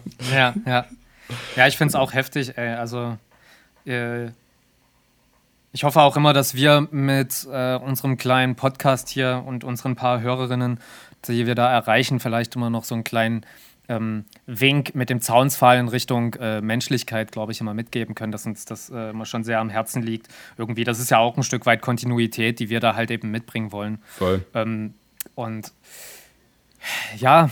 Wenn die äh, mit dem, dem Wink mit dem Zaunfall nicht wahrnehmen, dann nehmen wir halt die Zaunlatte und hauen sie ihn halt vor den Kopf und dann fallen sie um. In meinem Bekanntenkreis findet sich ein Mann wieder, der äh, einen behinderten Sohn hat, der ähm, bei, ich glaube, bei einem Diakon diakonischen Werkstatt ja. irgendwie arbeitet. Ja, ja. Und äh, der es aber schafft, so, also weiß ich nicht, irgendwas Geistiges ist bei ihm nicht ganz zu 100% ausgereift, aber der kann, ähm, der kann halt Auto fahren, der kann sein Leben normal leben, aber ich glaube, äh, äh, in dem, äh, in, in dem IQ gemessen ist er wohl nicht der hellste. Ich weiß nicht, wie ich es gerade ausdrücken soll. Auf Alles jeden Fall ja. ist, ist, ist, er, ist er hilfebedürftig und die bekommt er auch ähm, ja. durch entsprechende ähm, äh, Institutionen. Und ähm, der Vater aber, also dieser Bekannte von mir, der äh, ist AfD-Wähler und der äh, sagt halt eben, dass das nicht sein kann, dass äh, er mit seinem Sohn solchen Struggle hat und dass er irgendwie bloß so Hartz IV bekommt. Ich bin da auch nicht richtig in dem Thema drin, weil mhm. ich das Thema ähm, auch mega eklig finde, weil er sich über die, über die Nicht-Gut-Behandlung seines Sohnes kommt er halt eben dahin, dass die Ausländer besser behandelt werden als sein Sohn und damit ist er halt gegen die Ausländer. Ob, mhm. Wo ich aber immer diese, wo ich immer diese, also diesen Faden zu spannen oder die, die, diesen gedanklichen Faden zu spannen von der wird schlecht behandelt, die werden besser behandelt, die sind scheiße. Mhm. So, ich, ich, ich verstehe nicht, wie man, wie man darauf kommt, dass man dann einfach die hasst, die mutmaßlich besser behandelt werden. Warum ist man dann nicht einfach gegen die Art und Weise, wie der, wie der Staat oder wie, wie Hilfeinstitutionen mit den Menschen umgehen? Weil ich bezweifle einfach ganz stark, dass wir in unserem Land nicht genug Geld dafür da haben, ähm, Menschen, die beeinträchtigt sind, auf irgendeine Art und Weise adäquat zu fördern ähm, und genau aber auch ähm, Geflüchteten Hilfe bieten zu können. Ich glaube, wir können das alles. Weil es gibt ja genug Beweise dafür, wo Steuergelder äh, irgendwo versenkt werden für irgendwelche Bauvorhaben zum Beispiel, die total schlecht konzipiert sind. Und mhm. all solche Gelder, die sonst irgendwo verschleudert werden, äh, strukturell, könnte man ja viel, viel schlauer einsetzen. Und äh, solche Leute gehen ja auch immer davon aus, dass wenn, äh, dass wenn jetzt ein Hartz IV das sind jetzt alles Beispiele ne? und mhm. alles stark vereinfacht. Wenn jetzt ein Hartz-IV-Empfänger weniger Geld bekommt oder nicht mehr Geld bekommt, dass dieses Geld automatisch anderen zugutekommt. Ich glaube, so funktioniert es nicht. Und ich glaube auch nicht, dass es äh, so funktioniert, dass wenn, wenn äh, Asylsuchende kein Geld vom Staat bekommen würden, dass dann ein Hartz-IV-Empfänger mehr bekommt. Ich glaube nicht, dass das so funktioniert. Ja. Also, ich glaube. Hm, hm. Ich, ich weiß es aber nicht, aber ich gehe nicht davon aus, weil einfach das ja ein riesengroßer Topf ist und würden jetzt beispielhaft die Asylsuchenden keine finanzielle Unterstützung bekommen, ich glaube nicht, dass deswegen ein Hartz-IV-Empfänger mehr Geld bekommen würde.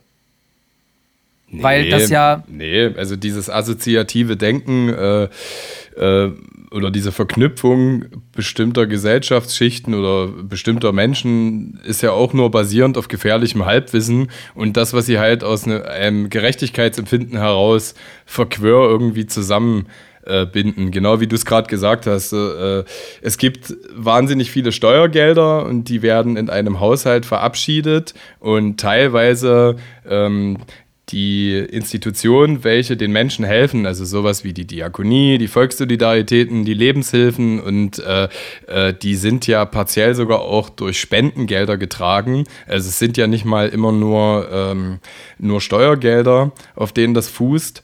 Und äh, diese Verknüpfung von Menschen, dass eben die Tatsache, wie ihre existenzielle Situation in direkter Verbindung zu der eines Migranten steht, ist halt äh, ja so eine kurzzeitige Befriedigung. Und da drehen wir uns langsam im Kreis, ne? die natürlich äh, von rechtskonservativen Politikern befeuert wird in ihrem ja. Glauben. Da gibt es halt mittlerweile die Bubbles, die das halt intensivieren. Aber äh, du hast gerade lustige Bauprojekte an, äh, angestoßen. Also keine Ahnung, Berliner Speckgürtel oder Brandenburger Speckgürtel, wo die AfD halt mega, äh, mega groß ist, da macht sich halt, da regt sich halt keiner darüber auf, dass er weniger Hartz IV bekommt, während äh, der neue Berliner Flughafen irgendwie fünf Jahre lang in Verzögerung stand und dort teilweise vier Tage nachts ja. das Licht durchgebrannt hat. Oder ja. ja. so Dinge, die man halt gar nicht weiß, ja. Also das ist halt, äh, äh ja, ist halt irgendwie alles medial so ein bisschen gesteuert und hat sich halt auch verselbstständigt. Also das gibt es schon, ich glaube, da gibt es wahrscheinlich ganz interessante sozialwissenschaftliche Abhandlungen, aber ähm, äh, genauso wie die Menschen halt glauben, dass ein Impfstoff, ja, der Impfstoff für das aktuell populärste Gesellschaftsthema den Masterplan innehält, die Menschen krank zu machen. Es gibt so viele Varianten, auf denen du das unauffälliger machen kannst, könntest. Inszeniere eine Fußball-Weltmeisterschaft und vergifte das Trinkwasser, so nach dem Motto oder was weiß ja, ich. Ja. Also da fallen mir, ich meine, wir werden ja großteils von Akademikern und studierten Menschen gelenkt, ja. Also da fallen mir auf jeden Fall noch tausend krassere Masterpläne ein. Äh, ja, voll. Geht mir also, auch immer so. Ja. Ich habe übrigens vor kurzem geträumt, ähm, dass ich äh, äh, mit drei anderen ein, ähm, einen Bankraub verübt habe. Und wir wurden im Zug, also wir haben den in Amerika getätigt und wurden aber im Zug kurz vorm Bahnhof Halle-Saale wurden wir geschnappt. Und dann bin ich auf einmal, dann bin ich auf einmal aufgewacht. Vor allen Dingen Halle. Ja, so New York, weiß, weißt du, in den USA und dann in Halle. Ich, ich, weiß nicht wieso. Auf jeden Fall bin ich aufgewacht und habe erstmal, eigentlich hätte ich aufstehen müssen. Meine zwei, äh, meine zwei Girls waren schon im Bad und eigentlich, aber stattdessen habe ich halt wirklich, es war so mitten in der Woche, zehn Minuten lang mit offenen Augen äh, das noch formvollendet und überlegt, wie ich das alles hätte intelligenter gestalten können. Da habe ich dann so ja. mit, den, mit den Komplizen, mit denen ich unterwegs war, wir haben uns erst die Bärte und die Haare übelst lang wachsen lassen und haben uns sofort nach dem Einbruch äh, rasiert dann haben wir, ach, wir haben uns vorher auch noch krass geschminkt und alles, ja, das auch abgeschminkt, ähm, die Augen gestrafft und so ein Kram. Und äh, dann, wir sind zu viert halt einfach mit äh, öffentlichen Verkehrsmitteln zurückgefahren, aber keine Ahnung, wie wir in kürzester Zeit von New York nach Halle gekommen sind, aber es ist halt ein Traum, ja. ähm, und äh, sind halt. Ja, ja, genau. Wir hatten zwei ähm, Hole Trains, nee, Quatsch, wie Hyperholes, genau. Ja. ähm, hatten, äh, hatten zwei Komplizen, denen wir, wir haben Gold geklaut übrigens, dem wir das Gold übergeben haben und sind dann. Hast mit, du das mit Ratar zusammen gemacht? Ja, ja, Ratar war auch dabei, genau. Äh, und, und sind dann einfach in verschiedene Richtungen alle, ja, irgendwie. Also, ähm, keine Ahnung, was da in mir passiert ist. Und dann noch mal eine kleine Referenz auf äh, vorhin wir haben über KIZ gesprochen. Ich fand es ja übrigens super lustig. Mir ist vor kurzem nochmal die Geschichte aufgekeimt, wie die haben ja für ihren Track Adolf Hitler von Flair, deutscher Bad Boy, äh, in dem Song das gesampelt, ne? ein deutscher Bad Boy, Deutsch, was das halt nochmal so einen lustigen Kontext äh, irgendwie ergeben hat. Und Flair hat das ja, äh, hat die, hat die ja dann verklagt, sozusagen. Die mussten ja dann Kohle an Flair zahlen, ja. Und okay. Äh, es gab früher immer mal Interviews, wo Tarek zum Beispiel ähm, ja wohlwollend über Flair gesprochen hat. Äh, und Flair hat sich dann aber immer mehr KIZ zu der Zeit auf die Karte geschrieben und hat mal in einem Interview gesagt, das fand ich so geil.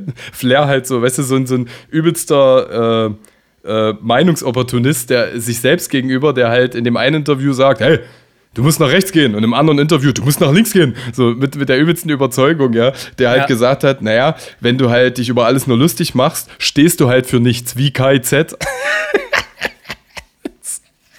Ja, das ist so lächerlich. Der, der, versteht, das ist halt so ein Typ, der es einfach nicht versteht. Ja, ja, auf jeden. Simple Wahrheiten. Ja, easy. Äh, wo wir gerade wieder bei KIZ sind, mhm. fiel mir noch eine Geschichte ein von einem ehemaligen Arbeitskollegen. Ähm, äh, gerade in Bezug auf Feminismus fand ich so geil lächerlich von diesem Typen. Ja. Ähm, der ist beim KIZ-Konzert gewesen, ähm, vor, ich weiß nicht, ähm, vor vielleicht vier Jahren oder so in Dresden, da haben die an den Filmnächten gespielt. Und äh, die haben doch in ihrem Live-Set diese Geburt von äh, Maxim KIZ drin, wo der aus der. Ja, bei, dem, äh, bei dem Song Käfigbett, ja. Käfigbett, genau. Da, da wird er ja auch, schlüpfte. Genau, und dann ist er ja so blutverschmiert auf der Bühne. Ja. Und das ist, wo er gesagt hat, das geht überhaupt nicht. Der hat mhm. gesagt, das fand er, das war unter aller Sau. Sowas zeigt man hier auf der Bühne, das ist keine Kunst. aber alles andere in den Texten geht klar so. Äh. Alter, halt doch deine dumme Fresse, ey, wirklich. Ja, ist echt krass, ne? Was, ich weiß nicht, was, was ihn da so tangiert hat. Also, vielleicht, äh, ich weiß es nicht.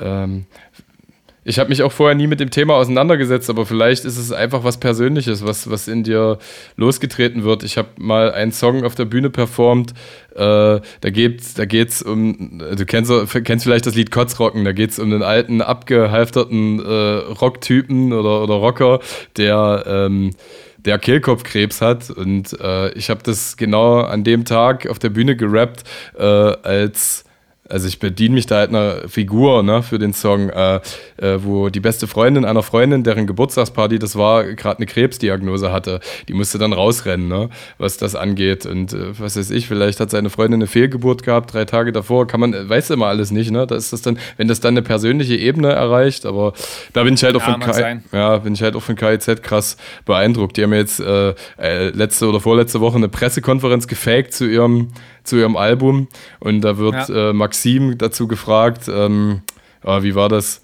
Äh, was er von der Trennung von Capital Bra und Samra hält und äh, sagt halt, äh, er weiß, wie eine Trennung ist. Er hat sich auch äh, des Rap-Fames wegen von seinen drei Kindern getrennt, um das ist halt, das ist halt so eine ganz herbe Ebene. Ja? Also, also das musst du dann selber entscheiden, ob, die, ob du dem Zynismus zugewandt bist. Ach stimmt, ich, ich hab, äh, die haben doch in, ihre, in ihren Kanal, haben die doch Screenshots davon reingepostet, wie ja. Leute das unfassbar fanden, wie man sowas sagen kann. Ja, ja, voll. Ja, das, oh Gott, so. ey. Ja, das äh, sind halt Leute, die es nicht checken, ey. Ja, ja, voll. voll ist ja auch Aber es ist halt auch lustig, dass, weißt, weißt du, ich komme dann so äh, im, im Gegenzug äh, äh, auf den Gedanken so, ich will es eigentlich fast gar nicht laut aussprechen, aber ich mach's über das Zitat von Nico KIZ, ja. äh, wo er sich aufregt, äh, dass wir den Humor von Lanzer nicht checken. so, weißt du, am Ende, ich, ich finde das so krass. Am Ende sind die auch bloß total lustig drauf. Sind, sind sie, nee, boah, nee, ich halte mich zurück damit. Ich meine das natürlich um Himmels Willen nicht an. Das ja, ja, utopischer Spaß. Lanzer ist natürlich kein Spaß. So, und, aber, aber die Zeile von Nico, der das dann verarscht, ist natürlich super lustig. Ja, voll. Ja, mega, ey. Äh, ja, ey, KZ-Religion und wer es halt nicht so sieht, äh, alles gut. Ähm, ja, was sagst du denn? Kurz und knackig heute? Ich wollte noch sagen, dass Justin Timberlake äh, sich offiziell entschuldigt hat bei äh, Janet Jackson und bei Britney Spears, weil er ähm, davon profitiert hat, dass ähm, von den beiden Mädels die Karriere gelitten hat. Ähm, zum Beispiel bei dem Nipplegate von Janet Jackson und mhm. ähm, generell bei der Trennung von Britney Spears und ihm, dass er im Prinzip äh, gestärkt da herausgegangen ist und ähm, sich in dieser Maschinerie dessen bedient hat, dass er einfach als weißer Mann begünstigt war. Er hat sich jetzt dazu geäußert und sich entschuldigt und äh, nimmt das jetzt alles anders wahr. Das fand ich eigentlich ganz interessant nochmal, weil krass. die ganze Story, die gerade mit Britney Spears abgeht, finde ich halt auch richtig krass. Also Mhm. Die Frau, die kann einem auch echt einfach bloß leid tun. Kinderstars, ne? Also. Ja. Nee, nicht Kinderstars. Weißt du, dass sie so entmündigt ist und so? Ja, ja. Ihr, ihr, Vater hat äh, irgendwie die Entscheidungsgewalt über die Finanzen. Ja. ja, ja, und alles. Und ja, nee, ich, ich rede aber trotzdem von, also ich will mich jetzt, ich kann mich jetzt nur als Hobby- und Küchenpsychologe da äh, äh, exponieren, gerade an der Stelle. Aber äh, ja, wenn du ein Kind schon so früh auf die Bühne stellst und äh, dass so einen unnatürlichen Umgang mit Resonanzen auf die eigene Person äh, erlebt, ja, dann, äh, also das ist ja nicht die erste, bei der das pathologisch abgelaufen ist. Es gibt genug Ach, Menschen, die von ihren Eltern als Kinder schon gemanagt wurden. Die stand mit elf ja schon im Disney-Club auf, auf der Bühne und äh, ich habe jetzt auch keinen Bock, dafür gibt es Promi-Podcasts, übrigens auch sehr gute mit äh, äh Elena Kruschke und Max äh, Richard Lessmann. da gibt es einen guten Promi-Podcast, den kann ich nur empfehlen. Ähm, äh, ja, aber, ne, also. Niemand muss Promi sein, ne? Nee, und ich würde das halt, ich könnte das nicht. So, selbst wenn ich äh, auf allen Ebenen so, also sicherlich, wenn mein Kind hochbegabt ist, würde ich das speisen und fördern wollen, aber mir ist einfach wichtig, dass mein Kind, und das wäre mir auch für meine eigene Kindheit wichtig gewesen, ich hatte das auch partiell, äh, einfach eine schöne, behütete Kindheit erlebt, indem es sich mit sozialen Situationen wie Ängsten, Humor, ähm, ähm, Mut und, und äh, mit allem halt richtig äh, in, in dosierter Form gut äh, ausprobieren kann, ja, um dann einfach mit äh, ja, einem äh, angemessenen Selbstwertgefühl irgendwie dann voll funktionsfähig in die Gesellschaft zu, zu gehen. Und die Gesellschaft ist nicht leicht, ja. Die ich glaube nicht, dass das alles ist. Also, dass das Nein. nur der frühe Erfolg ist. Das wird definitiv mit reinspielen, aber ich glaube, also wenn das jetzt so, wenn das tatsächlich der Umstand ist, dass das so ein, so ein herrschsüchtiger Vater ist, der einfach so äh, jetzt einfach die Tochter striezen will, weil er es nicht erreicht hat in seinem Leben irgendwie. Und ähm, da sie gegen ihren Willen äh, äh, ausgedrückt wird wie so ein Schwamm, dann äh, sprechen wir natürlich über ganz andere Mechanismen, als einfach bloß äh, jung, berühmt zu sein und damit dann nicht umgehen können. Ich meine, es gibt sicherlich auch Gegenbeispiele. Nicht jeder bringt von vornherein äh, das Werkzeugset mit, da äh, das handeln zu können. Aber ich glaube, da, glaub, das spielt da stärker rein als der frühe Erfolg. Aber, Aber da adaptiere ja. ich doch, also ja, okay, gut, dann kann ich das vielleicht verfeinern. Dann ad ich adaptiere ja da auch viele andere Dinge rein. Michael Jacksons Vater hat auf der Beerdigung von Michael Jackson gesagt, es war der größte Star der Jackson-Familie und hat dann sein neues Label beworben auf, äh, auf dem Teppich dazu. ja, so, also äh, und, und da auch in Britney per se sage, äh, projiziere ich halt verschiedene Dinge rein. Per se sage ich nicht, dass jemand, der sein Kind früh managt und äh, ihm Wege und Möglichkeiten einräumt, äh, grundsätzlich schlecht ist, ja. Aber jemand, der dem Kind keine normale Kindheit ermöglicht, ja, in, in der es mit vielen verschiedenen Werten überhaupt erstmal umzugehen lernt, diese für sich selber äh, annehmen kann und auch äh, draußen irgendwie verstehen kann. Ähm, ja, also jemand, der sein Kind zum Produkt macht, ja, und nach seinen eigenen Interessen agiert, daraus kannst du psychologisch so viel ableiten und das ist für mich schlüssig. Natürlich ist es nur laienhaft, meine Betrachtung gerade, ja, aber für mich ist es schlüssig, dass ich das sehr destruktiv im Erwachsenendasein logischerweise äh, äußern kann. Christina Aguilera hat ja das Gleiche durch. Also wenn du jetzt Justin Timberlake ansprichst, das sind die drei sind ja im Disney Club damals groß geworden und äh, bei ihr wirkt das wesentlich gesunder. Natürlich kannst du auch das Glück haben, äh, einen progressiven Partner zu entdecken. Meine Partnerin hat mir auch äh, geholfen, viele Dinge zu verstehen, die in meiner Erziehung nicht so geil gelaufen sind. Ja, als Ein, du Kinderstar warst. Als ich Kinderstar war, ja, auf jeden Fall. ich rappe seitdem ich 14 bin, ja. Also shut up, motherfucker. Ich auch, ähm, ja. Echt, ja, ist ja süß. Genau. Nee, aber ähm, ich glaube, darauf wollte ich hinaus. Also, das muss halt nicht so laufen, aber bei ihr ist es halt wirklich, äh, klar, weiß man viele Dinge nicht, ja, so, aber. Äh, Schade, es dass du es immer noch nicht kannst, obwohl du seit 14 rappst. da geselle ich mich in, äh, in, in eine gute Runde mit dir, ne?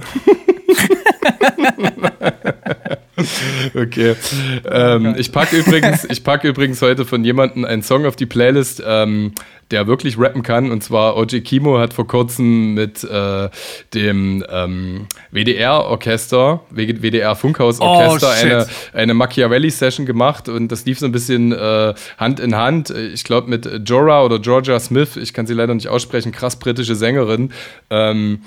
Und da haben sie äh, ein ähm, Mashup oder ein Medley gemacht äh, aus den beiden Songs Blue Lights und äh, 216. Und äh, ja, Alter, muss ich nicht drüber reden. Also OG Kimo-Texte äh, sind eh sehr ähm, invasiv, kraftvoll und äh, technisch extrem interessant. Äh, der Typ hat eine krasse Wirkung, darauf basiert ja auch, denke ich mal, seine Reputation.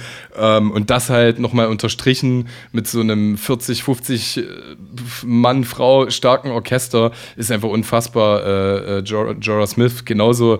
Ähm, genau, also den Song packe ich auf unsere Playlist Blue Lights äh, 216. Die Machiavelli Session hatte ich mir schon vor ein paar Wochen äh, vorgenommen passt ja eigentlich auch ganz gut. Wir haben heute so ein bisschen über Rassismus und Ausgrenzung und äh, auch über Tarantino und Django Unchained äh, gesprochen.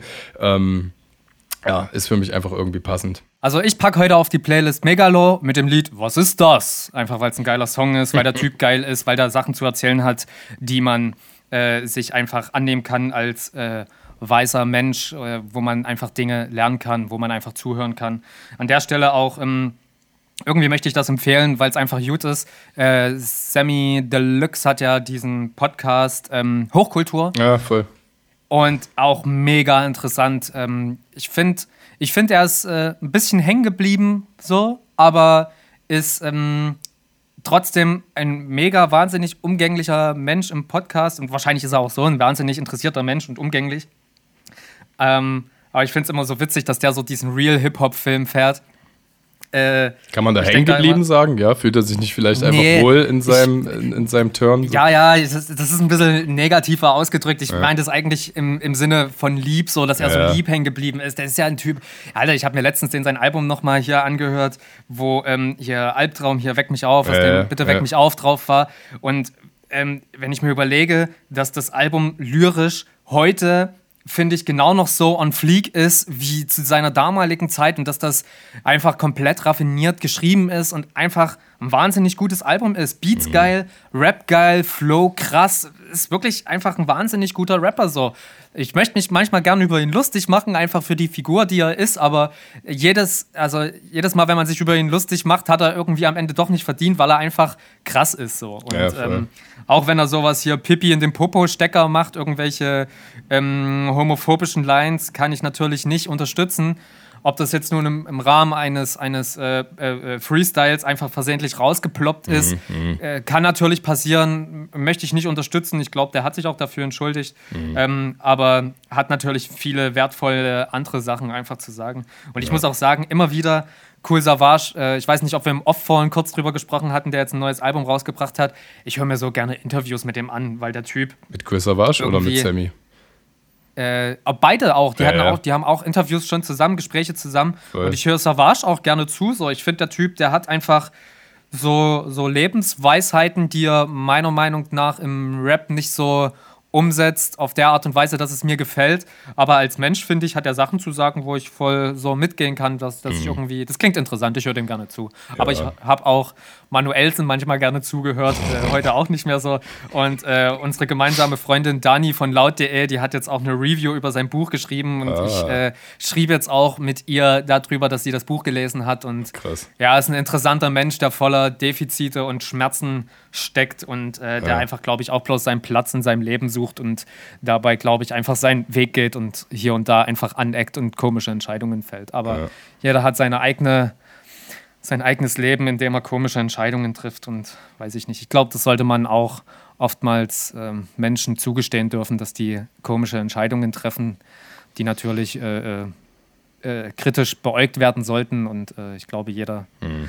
findet am Ende auch irgendwo, ich glaube, jeder ältere Mensch sagt, dass er dieses und jenes bereut hat. Man kann bloß hoffen, dass jeder am Ende auf seinen richtigen Weg kommt und damit bewege ich mich in Richtung Ausgang. Nee, nee, nee, so einfach, mal, so, so einfach mache ich dir das nicht. oh, das wäre so ein schönes. Das, das, das, das kannst du dir, ich, ich habe schon gemerkt, dass du dir gerade schon selbst gefällt. Ja, ich lasse äh, jetzt, ich lasse das jetzt so rausdriften und ich bin gerade am Sprudeln, aber da sind jetzt einfach drei Sachen dabei gewesen, die mich auch ange, angetatscht haben. Ähm, Genau, also das, du hast ja gerade das gesagt, weil ich auch vorhin so ein bisschen gemeint habe, äh, be careful, äh, was Cancel Culture angeht. Ja. Ähm, und ähm, bei mir ist es ähnlich, äh, was, was Sammy Deluxe angeht. So, also das sind halt nur mal Figuren, Sammy Deluxe und Cool Savage. Da waren wir noch kleine Stifte. Da waren das nach dieser 90er Jahre Rap-Bewegung halt auch so mit die ersten Leute, die krass aufkamen. So, es sind einfach Kindheitsfiguren, ja. Und ähm, ich, ich freue mich auch immer, wenn ich sie sehe. Ist tatsächlich so bei Sammy Deluxe. Es war immer so, ja, da ist auf vielen Ebenen krass. Der macht auch manchmal so sympathisch wacke Sachen, die einfach noch so wiggity Hip-Hop-mäßig sind. Oh ja, und, das sind äh, eigentlich die Sachen, die ich so schlimm finde. Ja, ja, ja, genau. Und aber er, er fühlt das, er liebt das. Und, äh, aber es wird immer so sein, dass ich seine Musik halt nicht wirklich fühle. Also es fehlt für mich einfach, äh, es fehlt für mich. Ähm, diese eine magische Zutat, die dann irgendwie doch dafür sorgt, ähm, dass, man, dass man es fühlt. Und aber ey, also was, was, was rede ich? Also ich muss mir da keine Sorgen machen, weil es gibt genug Leute, die positiv, positiv äh, fühlen in seine Richtung und seine Kunst spüren. Und da ist ja alles geil. Und ähm, Megalo wollte ich noch mal was sagen. Ich war vor kurzem überrascht. Also ich habe natürlich auch viel äh, Zuwendung für Megalo. Empfehle auch, das kann ich ja bei dem YouTube-Video verlinken, mal das Gespräch, was ich mit ihm führen durfte. Das war sehr angenehm. Und ähm, äh, ich habe gesehen, der hat ja damals mit äh, Marc Reis, der damals noch Sprachtot hieß, äh, Musik gemacht und äh, äh das hat mich krass überrascht. Das Album, was die zusammen in, ich glaube, 72 Stunden aufgenommen haben, ist über Frauenarzt-Label. Äh, noch mehr Kettenmusik. Nee, warte, das war MC Boogie. Wie hieß äh, Frauen, Wie hieß Frau, Frauenarzt? Rap House, Rap House Records? Ne, vor, vor ähm, Ghetto Bass. Prollmusik, ja, irgendwas. Der hat so viele Labels gehabt, ist ja auch egal. Ja. Auf jeden Fall ist das über ein damaliges Frauenarzt-Label rausgekommen äh, und war ja so im Ton auf jeden Fall noch ganz anders. Also, das war dann echt äh, mehr Battle-Rap. Ist auf jeden Fall unfassbar, was seine Legacy da inzwischen äh, hergegeben hat, wie er sich da auch krass mies gesteigert hat. Also, super, super gute Wahl für die Playlist und ähm, ja, mehr fällt mir dazu nicht ein. Du hast noch irgendwas anderes gesagt. Ich will noch mal hinweisen auf die beste Telegram-Gruppe der Welt von Europas größten Podcast, nicht die einzigen. Ihr findet den Link in unseren, Gäng unseren gängigen Kanälen. Und damit möchte ich natürlich gerne dann langsam den nee, Podcast nee, nee, nee, nee, nee, nee, nee, Jetzt habe ich auch noch was zu sagen, mein Freund. Wenn wir das jetzt so eine Stunde durchziehen. eine das, Stunde das durchziehen. Geht, das geht jetzt noch drei Stunden so weiter, dass wir hier nicht aufhören, weil jeder noch was zu sagen hat. Ja. Ähm, ich glaube, ich habe schon mal darüber berichtet, dass ich dann Max Rabe so geil fand, weil der ein Feature hat mit, ähm, mit äh, Sammy Deluxe. Ah, da, Max Rabe hat so ein MTV Unplugged gemacht. Also, das ist ja auch einfach, das ist ja so super herzlich, was die da zusammen gemacht haben. Vor allen Dingen Sammy Deluxe, der Beatbox dann halt so. Und äh, Max Rabe macht Beatbox auf seine Art und Weise, nämlich dass er einfach mit in seinem Mund eine Trompete imitiert. Und das ist aber so geil, weil, sie, weil das im Nachhinein, also so für mich, der, der mit seiner Musik oder mit seiner Kunst so überhaupt nichts am Schaffen hat, so, ja. ich fand das erstmal komplett Panne, dass der jetzt irgendwie mit seinem Mund eine Trompete imitiert, um dann aber festzustellen, dass das in seiner Kultur oder in, in, in seiner Kunst ja auch eine Art Beatbox ist. Ja, Sammy Deluxe macht halt eben Drums und, äh, und Max Rabe, der macht ähm, äh, äh, sein Gesang lehnt sich auch an eine Trompete an. Mhm. Und das muss man halt wissen, dass das in, dass das in, seinem, in, in, in seinem studierten Gesang, was er da hat, dass das ja durchaus eine, eine Stimme in, in einem Orchester abbildet und, ja, und dass sich sein Gesang nach einer Trompete richtet. Und damit macht er ja nichts anderes als Beatbox. Und das fand ich dann am Ende irgendwie doch sehr charmant. Äh, und äh, auch ein Feature mit Lordi. Ich glaube, das habe ich schon mal erzählt. Das nee. Lordi mit, mit Max Rabe. Habe ich das erzählt? Nee, mal? das höre ich das erste Mal krass. Heftig. Muss man schauen. Bei YouTube geil. auch ähm, Max Rabe featuring Lordi, komplett absurd, äh, mega Ey, geil anzusehen. Digga, am Ende, ja, ist, ist, am, am, am, am, Ende ist alles Bach. Ja. Und ähm, ich wollte auch noch mal eigentlich was zum WDR sagen und mit dieser ekelhaften Sendung und äh, Cancel Culture, da, da lag mir noch am Herzen, ich glaube, wir kommen hier ewig nicht mehr raus aus dem Podcast heute. Äh. Ähm, da hat ja die, wie heißt sie, Janine Kunze? Ja, Hausmeister ähm, Krauses Tochter. Ja, sie hat ähm, ja danach ein Statement verfasst, ähm, wo sie sich entschuldigt hat für alles, was sie gesagt hat. Mhm. Und ähm, ich habe dann halt Kommentare gelesen von Leuten, die natürlich aus meiner linken Bubble stammen, die dann halt eben gesagt haben, äh, das machst du jetzt hier, weil dein Management das geschrieben hat und so weiter. Und ich, ich, ich äh, kann da halt nicht so zu richtig 100% mitgehen. So. Ich kann natürlich nicht äh, behaupten, dass es nicht stimmt, dass das Management nicht dahinter steht, dass sie das machen soll. Aber man hat halt auch nicht wirklich die Beweise dafür. Alles lässt, natürlich darauf schließen, dass ähm, Promo, Marketing und alles darauf ausgelegt ist, sie jetzt wieder in einem guten Licht durch eine Entschuldigung halt eben gut dastehen zu lassen. Und selbst wenn sie jetzt irgendeine, irgendeine karikative äh, äh, ähm, äh, äh Einrichtung unterstützen Kar würde, halt eben, um, um, um, sich reinzuwaschen. Karitative, Entschuldigung. Karitativ. Ah ja, siehst du, das habe ich vorhin verwechselt, ja, das wusste genau. ich nicht. Alles cool. Ähm, dass sie, dann könnte man ihr natürlich immer noch unterstellen, dass sie das jetzt einfach bloß aus Marketinggründen macht. Aber man weiß es halt eben. Am Ende, am Ende kannst du ja in den Menschen nicht reingucken, ob der das jetzt ernst meint oder nicht und ob sich wirklich an seinem Weltbild was verändert hat oder nicht. Und das jetzt aber direkt so abzuwatschen mit, das ist klar, dass du das jetzt machst, finde ich schwierig. Frag, also ich. Harti, ja, war, hm? warst du schon fertig? Naja, kannst gern was dazu sagen. Okay, darf ich was dazu sagen? Als erstes glaube ich, ich bin schon tot und dadurch, dass ich so ein schlechter Mensch war, besteht die Hölle für mich darin, in einer nicht enden wollenden Podcast-Folge gefangen zu sein. Das ist das Erste. und das, das Zweite ist, äh, guck mal, sie hat ja ein Management, in dem sie sich entschuldigt hat. Hat sie sich ja für eine eindeutige Seite positioniert. Also das heißt, für alle, die, ich weiß nicht, Janine Kunze, Hausmeister Krause, das, die meisten assoziieren sie halt damit. Da könnte ich mir auch vorstellen, dass da so ein paar rechte Lallos, auch alte rechte Lallo äh, Hausmeister Krause-Fans da sind, äh, die sie ja jetzt wiederum verliert. Also, das heißt, ähm, guck mal, es gab ja auch einen Eklat über Dieter Nuhr, der in seine Comedy-Sendung kulturelle Aneignung mit einfließen lassen hat. Und der hat das, der, der wird auch ein Management haben. Der hat sich ja aktiv dagegen entschieden.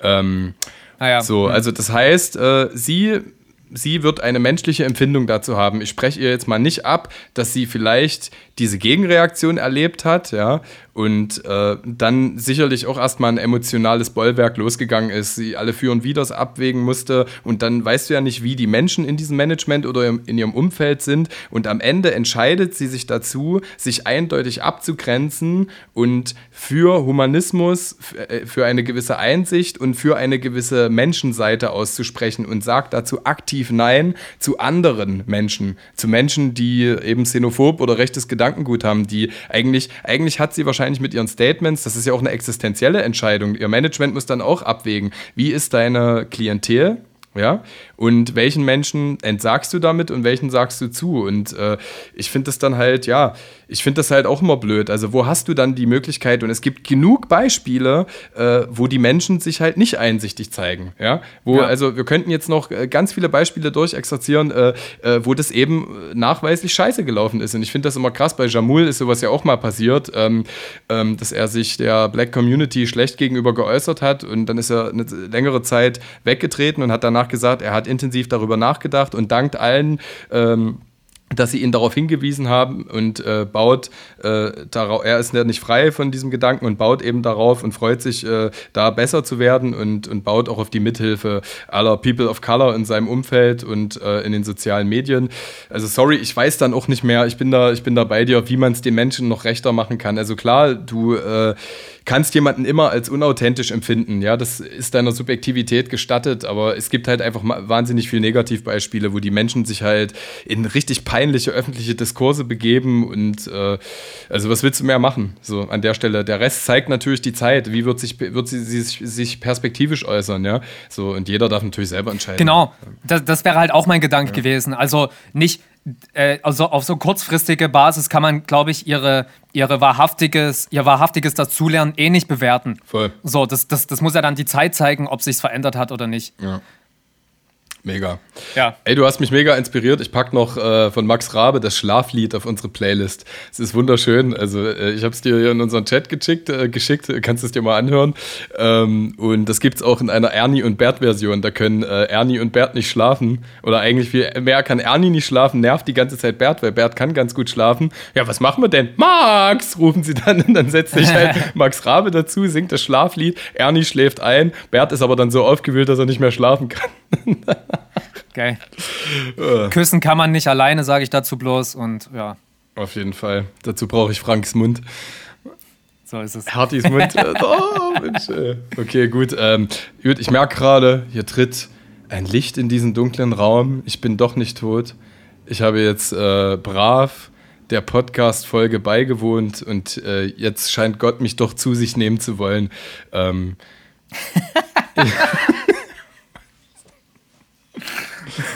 okay. Äh, Harti, ich fand dich wieder unfassbar schön und ähm, äh, freue mich auf jeden Fall auf die künftigen Reisen mit dir. Dankeschön, dass du mich zum einen mitgenommen, aber auch dich mitnehmen lassen hast. Und mit diesen wertschätzenden Worten möchte ich dich in eine wunderschöne Welt schicken, voller positiver Aspekte. Danke, tschüss. Echt jetzt?